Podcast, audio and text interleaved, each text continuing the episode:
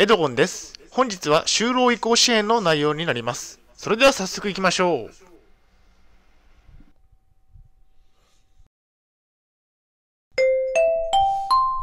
はい、H キャップチャンネルにようこそ。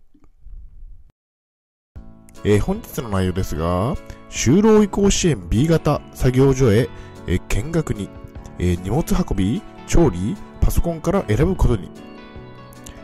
前提条件としましては、現在私は統合失調症を患っています。精神病院に3年間入院をしていました。借金がありますね。大変申し訳ないのですが、ポッドキャストの方は写真が見れないのでご了承ください。えーそれではコンテンツですね。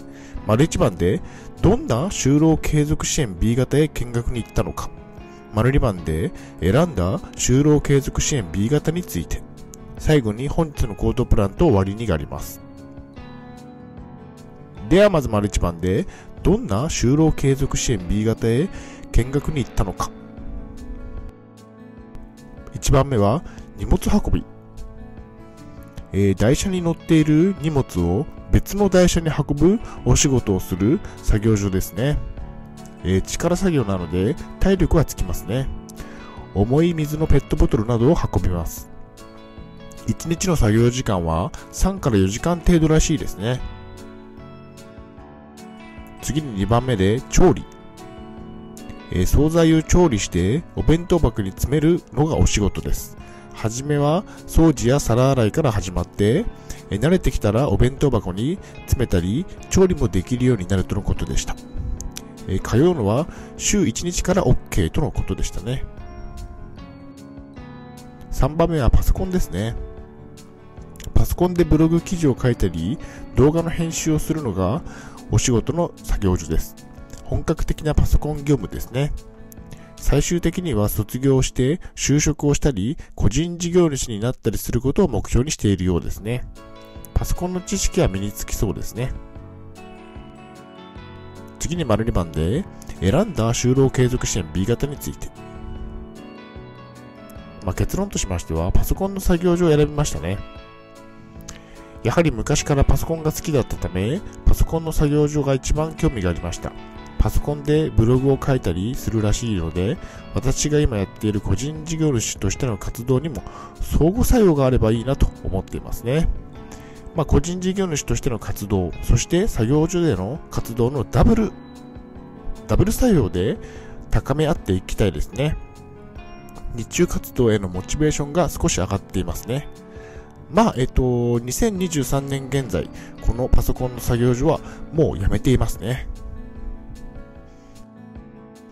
他の作業所も良かったですが、他の荷物運びや調理の作業所にも見学に行きましたが、選びませんでした。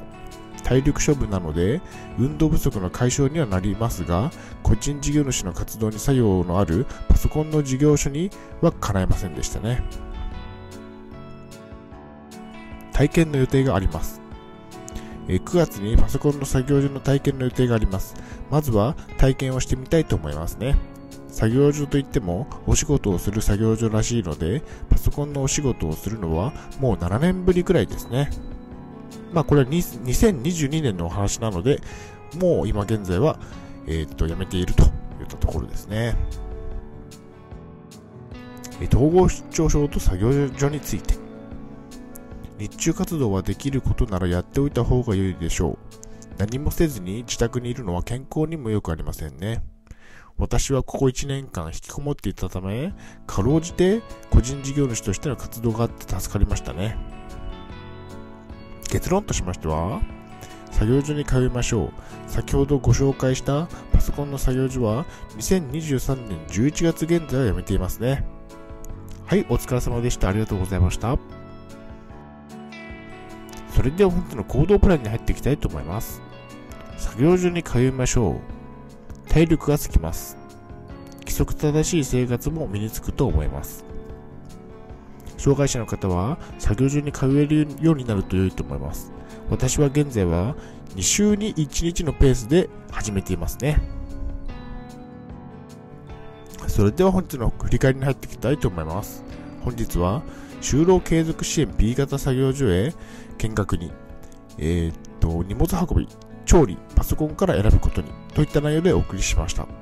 丸1番では、どんな就労継続支援 B 型へ見学に行ったのか、荷物運び、調理などでした。丸2番では、選んだ就労継続支援 B 型について、パソコンの作業所を選んだことをお伝えしました。はい、最後に終わりにです。最後までご覧いただきありがとうございます。ブログやチカップも4年間運営しています。Twitter もやっています。チャンネル登録、いいねボタンを押していただけると嬉しいです。また次の動画、ポッドキャストでお会いしましょう。病気の方は無理をなさらずお過ごしください。